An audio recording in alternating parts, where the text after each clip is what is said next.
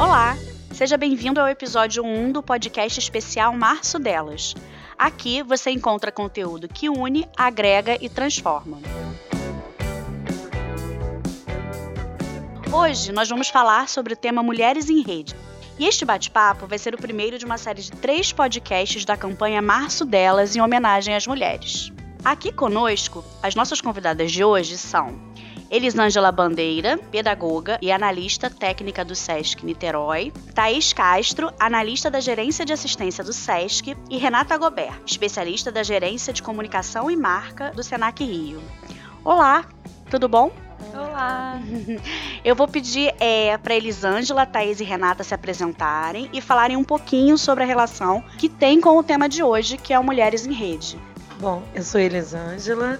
É, a minha relação com o tema está muito ligada ao trabalho que nós desenvolvemos no SESC Niterói com um grupo de mulheres que nós chamamos de Mulheres Empoderadas e o grupo de Mães PCDs, que também são todas mulheres e que nasceram de uma rede virtual e passaram a ser uma rede presencial.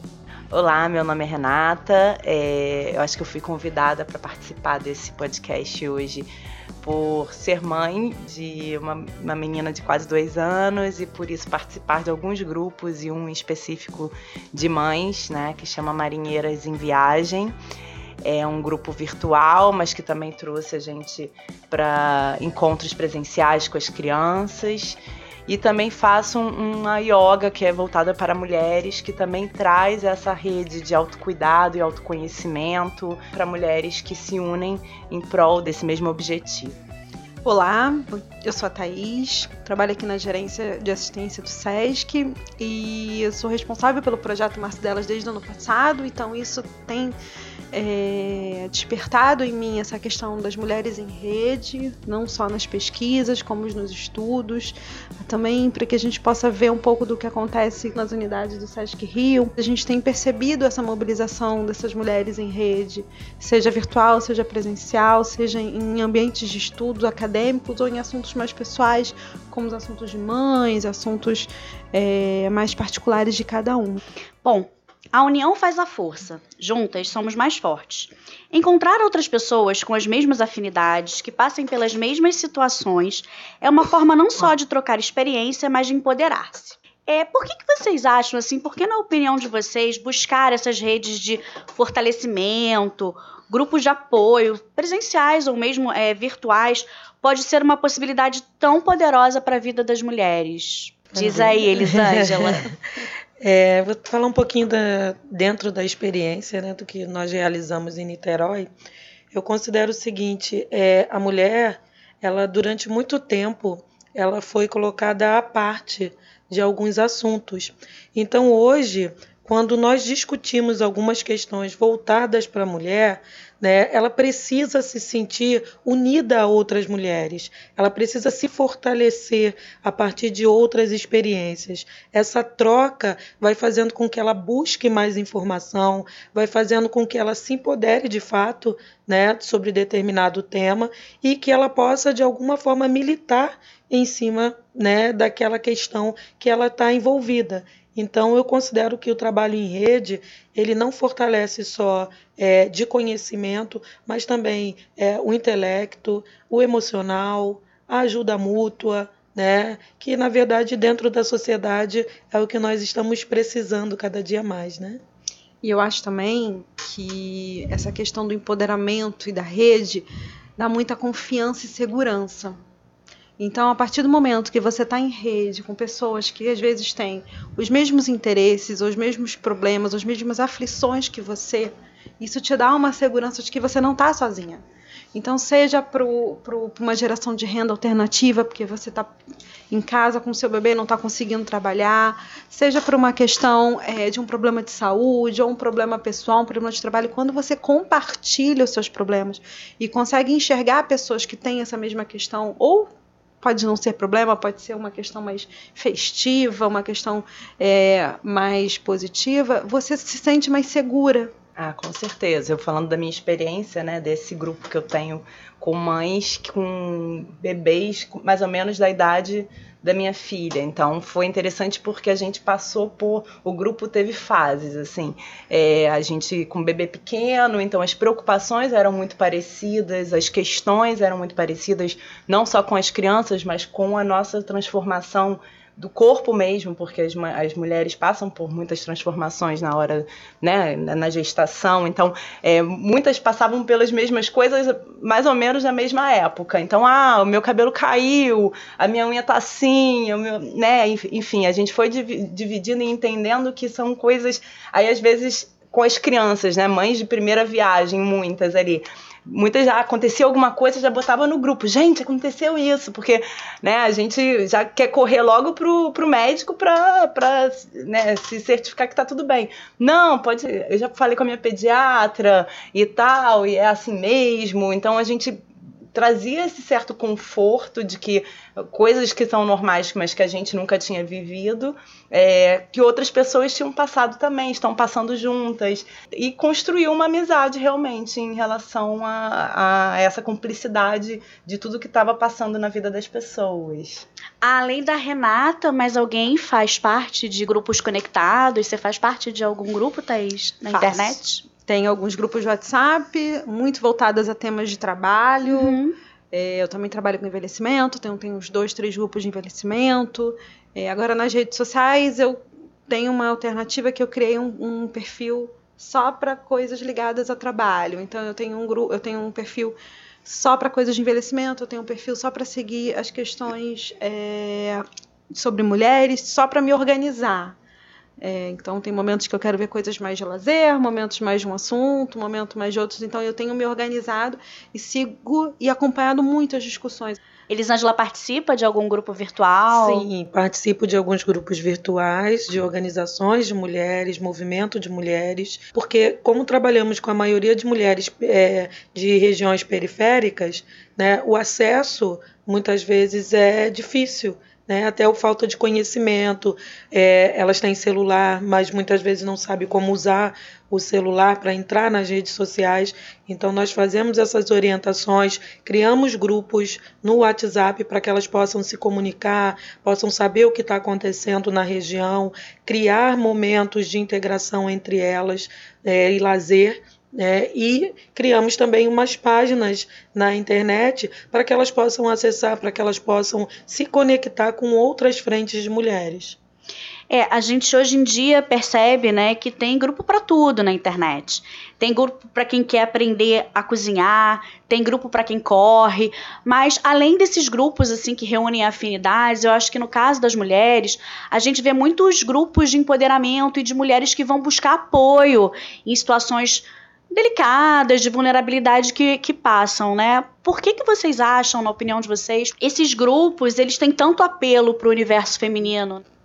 Acho que as mulheres mudaram muito nos últimos anos. Acho que hoje é, não só o movimento das mulheres, mas a gente tem mudado o posicionamento. Hoje eu estou aqui, eu estou numa rede, eu estou num grupo, eu quero apoiá-la. É muita questão da sororidade. Eu quero estar para ela, eu quero elogiá-la, eu quero jogar ela para cima, eu quero que ela tenha autoestima. Diferente, por exemplo, de quando na minha época, eu tenho 35 anos, na época que eu estava na escola e que a gente se unia e ficava falando de, de qualquer outra coisa e ninguém pensava que eu precisava apoiar uma amiga que estava sentada num canto, que estava precisando de um apoio. Então, assim, hoje essa questão de que a gente precisa se apoiar, a gente precisa estar junto, tá muito forte. Aquela questão de ninguém soltar a mão de ninguém, de estar tá todo mundo junto, acho que isso despertou muito no universo feminino nos últimos anos. O que vocês acham? Vocês concordam com a Thaís? Claro. Qual é a opinião muito. de vocês? né? Porque quando a gente vive essa realidade muito de perto, né, sente essa emoção de uma com a outra em ver que uma companheira conseguiu né, alcançar um objetivo ou um sonho realizado, ela se sentir feliz também. É como se fosse o sonho dela sendo realizado. Então, assim, essa sororidade existente entre as mulheres, ela nos fortalece e também acaba multiplicando, porque nós conseguimos envolver outras mulheres que querem ter essa sensação, né, de ser amada por outras mulheres, de ser é, cuidada por outras mulheres, porque a gente tem um cenário familiar completamente diversificado. Muitas vezes aquela mulher está dentro de casa, né? Ela é uma chefe de família, não tem ninguém que olhe para ela, que fale o quanto ela é importante, o quanto ela é bonita, o quanto ela é capaz. E quando ela está nesses grupos, nessas redes, ela consegue perceber isso, porque é uma outra companheira que enxerga nela algo que muitas vezes nem ela enxergou. Eu acho que é uma transformação de geração também, porque eu acho que é, nas gerações passadas as mulheres tinham essa visão muito que, que é a construção de uma, uma sociedade machista de querer colocar as mulheres ali competindo pelo macho alfa, competindo por, por tudo, né? Então competia para ser a mais bonita, para ser a, a mais, né, a mais desejada. E aí tem também a ver com essa questão de a mulher ter que ser só estética. E não, a gente agora a gente sabe que a mulher tem profundidade, a gente, as mulheres estão se colocando, estão é, se empoderando e podendo ter voz, então estão encontrando espaço né, para poder falar e poder ser é, admirada e poder ser, se colocar no, no, na sociedade de uma outra forma. E aí tem essa, essa desconstrução, do, como a Thaís falou, desconstrução dessa rivalidade que eu acho que veio de gerações passadas, de décadas e décadas de desconstrução do que, que é, é a gente viver em rede, a gente viver é, com, junto, né? As mulheres, na verdade, elas se unindo, elas são mais fortes. E como nós somos fortes, né? Como nós temos a agregar e a, a construir e a oferecer para o mundo. Mas eu queria saber se assim, vocês têm alguma história para contar sobre encontros que tiveram de repente no universo virtual e aí acabaram trazendo para vida pessoal e ampliando né, essa rede de relacionamento e de fortalecimento, amizades, colegas profissionais. Alguém tem uma história para contar? Uma só? Tá. Não, quantas quiser. É, eu vou falar um pouquinho do trabalho que nós fazemos com as mulheres lá em Niterói, que na verdade ele começou com as mulheres do Morro do Estado. Né? Eram mulheres que é, é, viviam na parte alta do morro, pouco desciam, até mesmo para conhecer a nossa unidade. E nós conseguimos trazer essas mulheres para o nosso espaço e realizamos vários encontros com elas para perceber quais eram as demandas, quais eram as demandas, né? E o que, que elas gostariam de estar fazendo, quais eram os sonhos delas. E ao longo dessa caminhada, nós começamos a perceber que nós tínhamos mulheres que não eram alfabetizadas. E muitas vezes na prática, né, a gente traz um texto, a gente traz um material, né, e foi muito interessante porque dentro desse trabalho a gente conseguiu encaminhar cinco mulheres que não eram alfabetizadas para fazer alfabetização. Né? Então, nós temos uma escola né, na mesma unidade. Essa escola fez um projeto de alfabetização de adultos, incluiu essas cinco mulheres, formou uma turma e assim foi muito emocionante para mim participar da formatura dessas mulheres e elas dizendo para mim: agora eu posso assinar minha lista de presença. Né? Então, assim, e, e, quando a formatura delas, todas as outras mulheres que participavam dessa rede puderam estar juntas. E assim, sem, sem julgar, nossa, mas ela não sabe escrever, mas felizes né? E quando ela conseguiu assinar pela primeira vez a lista de presença, o grupo todo se emocionou. Então não foi, não era uma conquista só dela, era uma conquista de todos, né? Então essa é uma das experiências que a gente tem. A gente queria aproveitar é, para parabenizar a Elisângela aqui, porque recentemente ela ganhou o prêmio Dandara, né, que é um prêmio concedido é, para pessoas que realizam trabalhos expressivos voltados para os direitos sociais. É, e você, Thaís, tem alguma experiência para contar?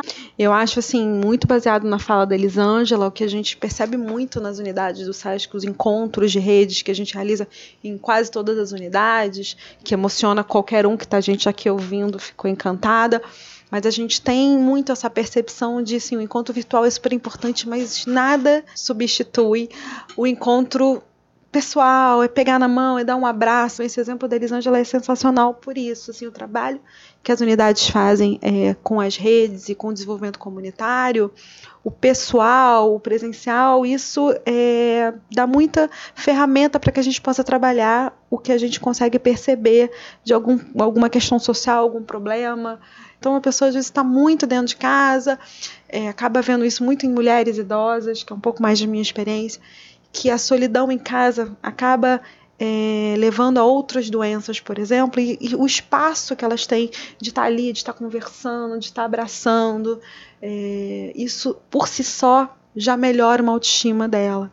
E aí você, Renata? É, na verdade é uma experiência pessoal mesmo desse outro grupo que eu faço parte, que é uma aula de yoga voltado para mulheres, né? E que é super interessante porque as mulheres estão ali nesse intuito do autoconhecimento, do autocuidado. E aí tem uma aula que é uma aula super especial, assim, que é uma aula mais de recolhimento, que normalmente é na lua nova, e que são aulas que, as, que são feitas em duplas. Então as mulheres fazem massagem umas nas outras, né? Então, um autocuidado, né? Uma, uma transformação mais voltada para dentro, e ao mesmo tempo tem o toque do outro é, do cuidado, né? Essa delicadeza do outro passando, né, através das suas mãos, é, toda essa intenção. Então, vale a pena se reunir em rede. Super! e, bom, a gente queria agradecer a todas as nossas convidadas, é, dizer que a gente espera, né, que você que está aí ouvindo tenha gostado do nosso bate-papo. No próximo podcast a gente vai falar sobre empreendedorismo feminino e esses episódios você pode encontrar tanto na intranet do Sesc Rio quanto na intranet do Senac Rio ou no Spotify. Até a próxima. Obrigada. Obrigada. Obrigada.